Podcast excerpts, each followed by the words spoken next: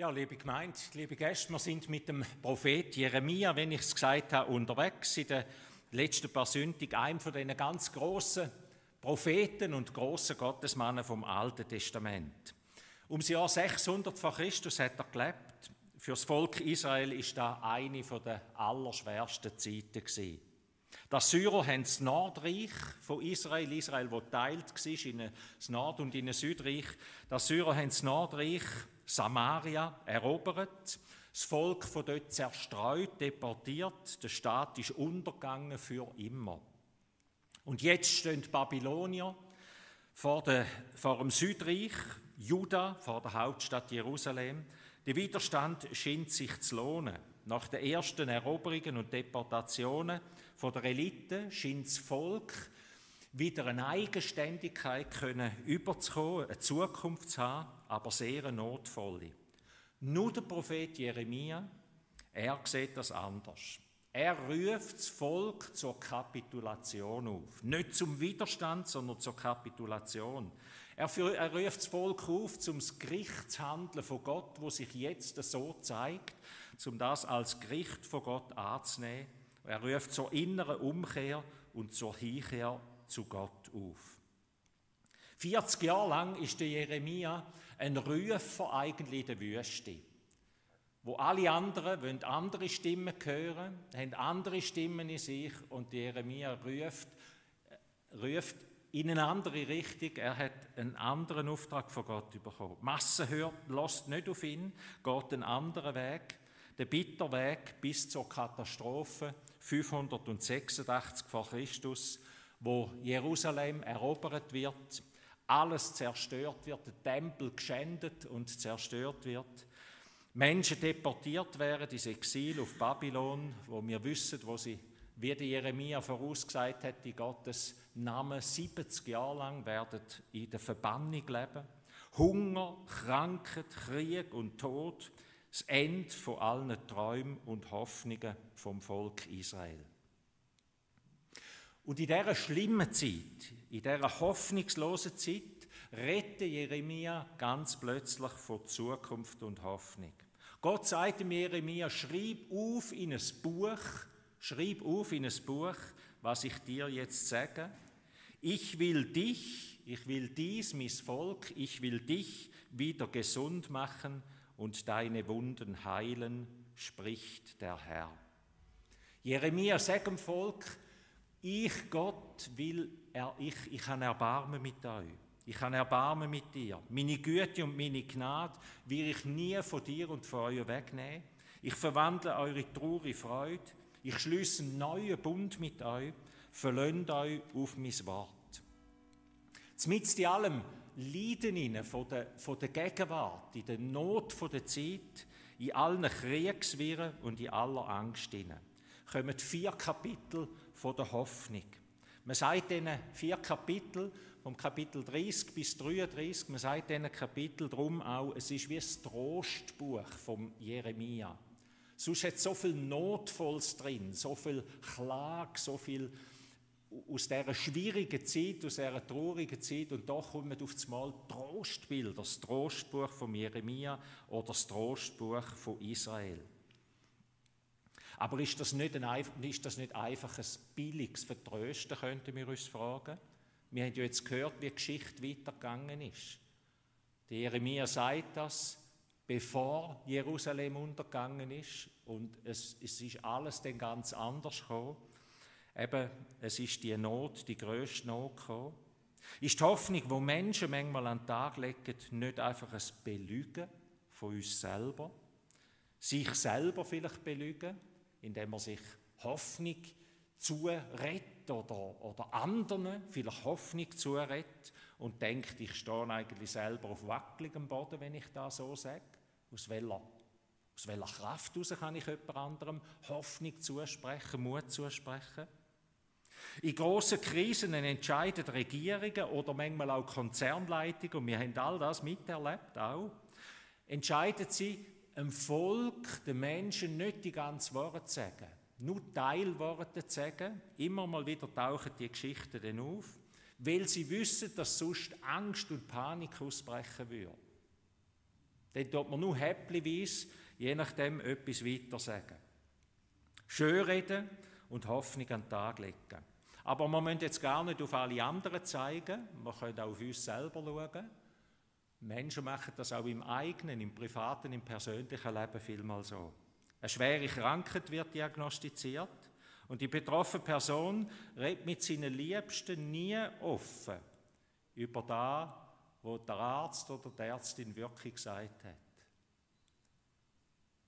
Man gibt dann auch nur Teilworte weiter. Sich selber vielleicht, nur ein Teilwort einreden, aber vielleicht auch seinen Liebsten nur ein Teilwort weitergeben. Vielleicht sogar aus der Überzeugung, wenn ich nicht darüber rede, dann geht es mir viel besser. Wenn wir nicht darüber reden, dann geht es anderen viel besser. Aber wir wissen, eigentlich macht es das immer noch schlimmer. Weil dann die Angst und die Unsicherheit noch viel größer wird, wenn man merkt, da hat es Sachen, wo man nicht darüber reden darf. Die Jeremia hat es anders gemacht. Die Jeremia hat sogar geklagt. Er hat alles sogar geklagt. Und hat aber trotzdem mit dem auch ein Trostwort gehabt, eine Trostbotschaft von Gott. Mit der Hoffnung kann man sich und kann man andere belügen. Mit der Hoffnung kann man Geschäft machen sogar, aber es ist manchmal eine Hoffnung, die gar nie gegründet ist. Was ist denn Hoffnung? Seit ein paar Jahren gibt es ein sogenanntes Hoffnungsbarometer. Bei uns in der Schweiz, da gibt es auch in anderen Ländern ein Hoffnungsbarometer, wo für das Hoffnungsbarometer 23, 2023 sind mehr als 6'000, 6'500 Menschen befragt worden zum Thema Hoffnung. Auf die Frage, was gibt ihnen denn Hoffnung?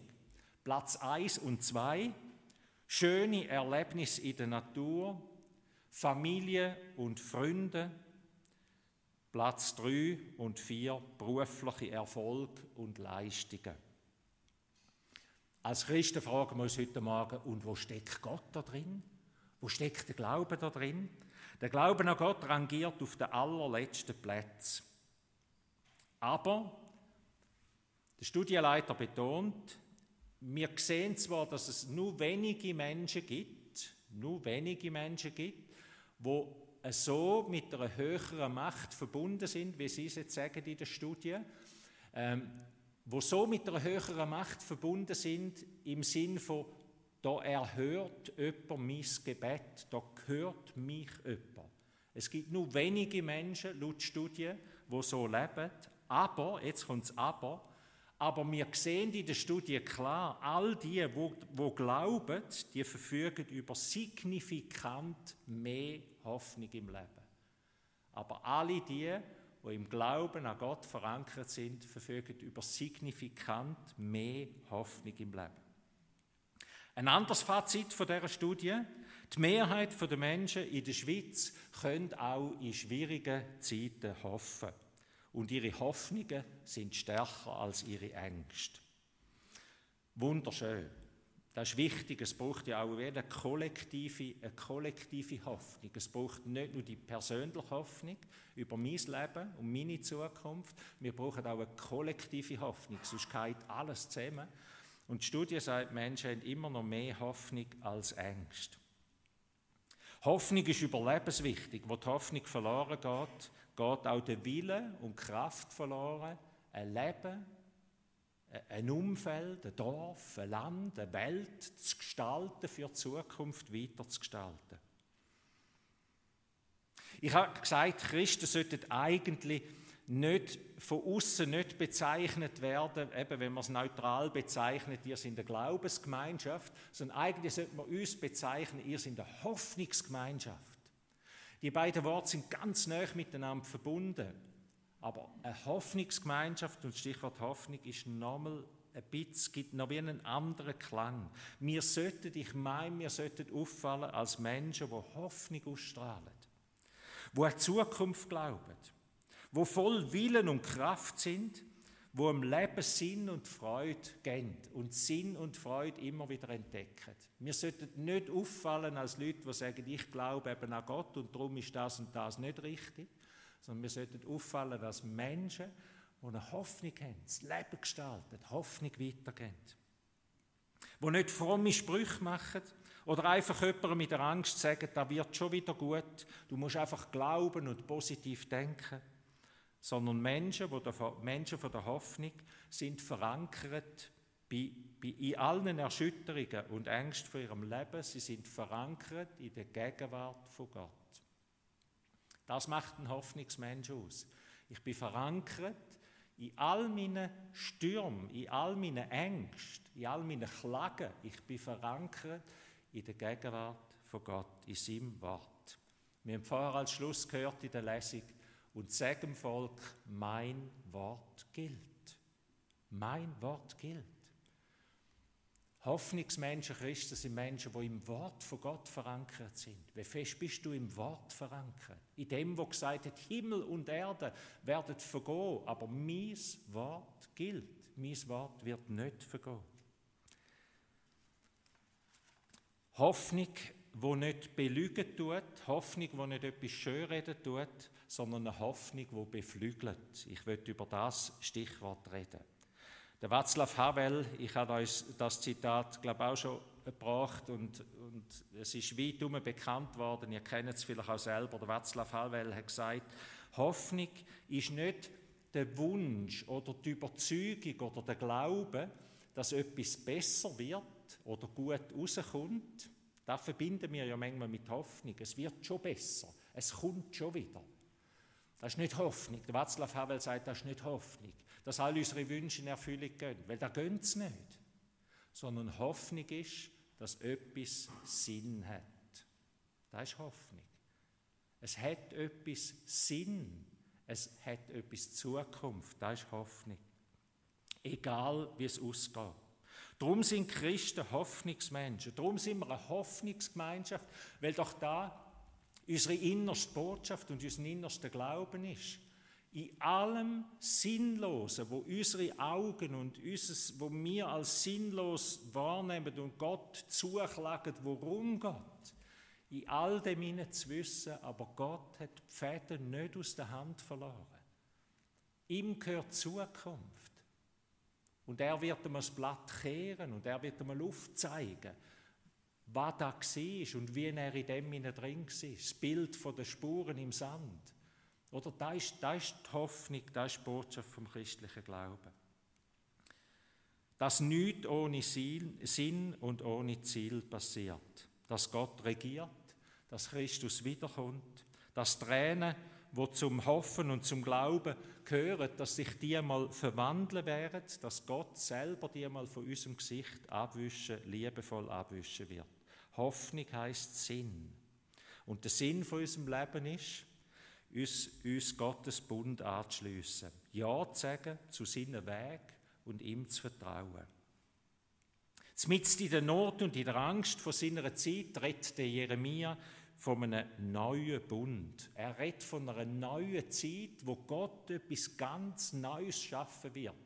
Und er füllt die Bilder in einer Art, wie sie überschwänglicher fast nicht könnten sein. Korn und Most wird fließen.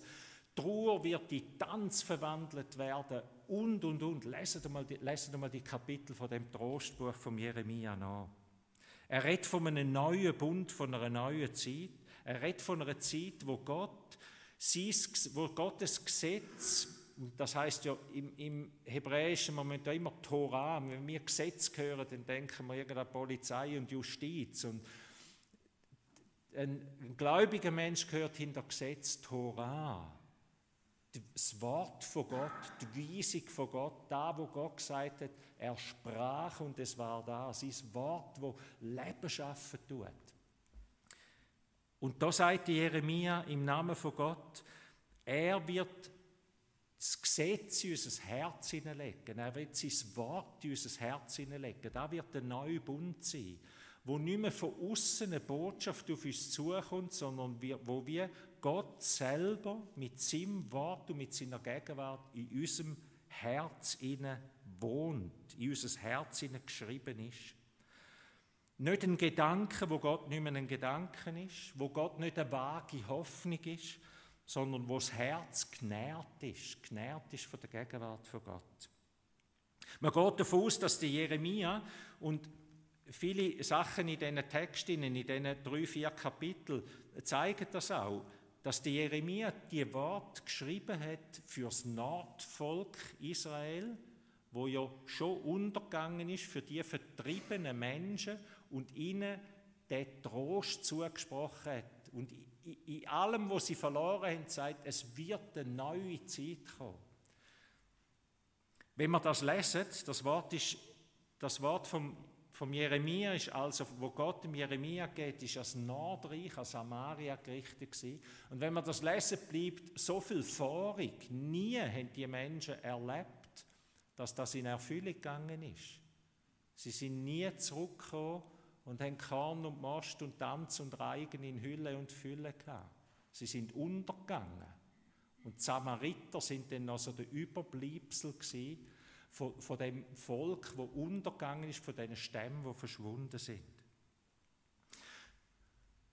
Vieles ist nicht in Erfüllung gegangen. Bis auf den Tag, wo Jesus seinen Dienst nicht in Jerusalem angefangen hat, nicht vor dem Tempel angefangen hat, sondern genau in Samaria, in Galiläa. Man nannte ihn einen Galiläer.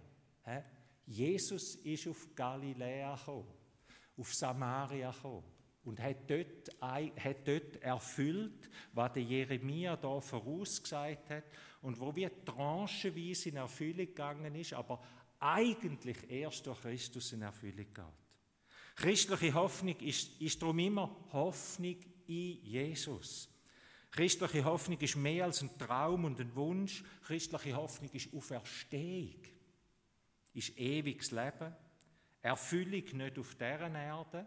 Eben so tranchenweise geht etwas in Erfüllung, aber die eigentliche Erfüllung ist erst in der Auferstehung, wenn Christus, wenn Christus wiederkommt.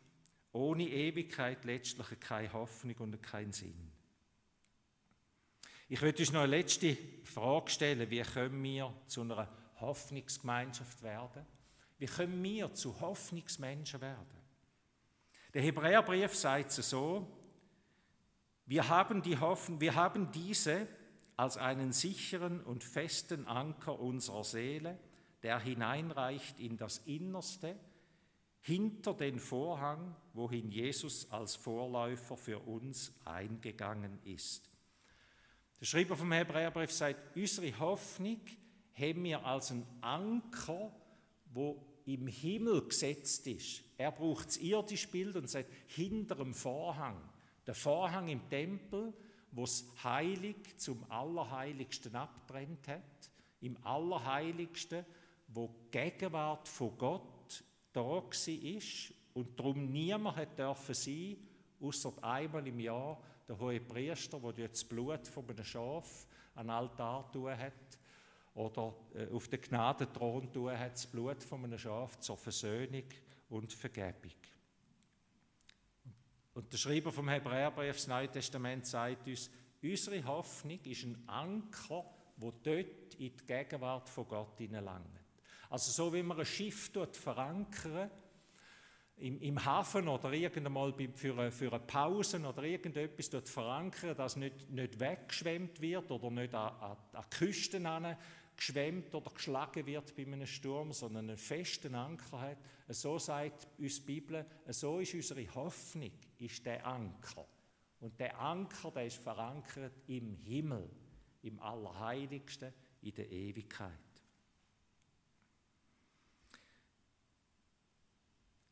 Der nächste, die nächste Vers vom Hebräerbrief heißt denn, wir wünschen aber, dass jeder von euch denselben Eifer beweise, so dass ihr die Hoffnung mit voller Gewissheit festhaltet bis ans Ende. Hoffnung ist ein Anker im Himmel. Hoffnung ist der Anker von unserer Seele.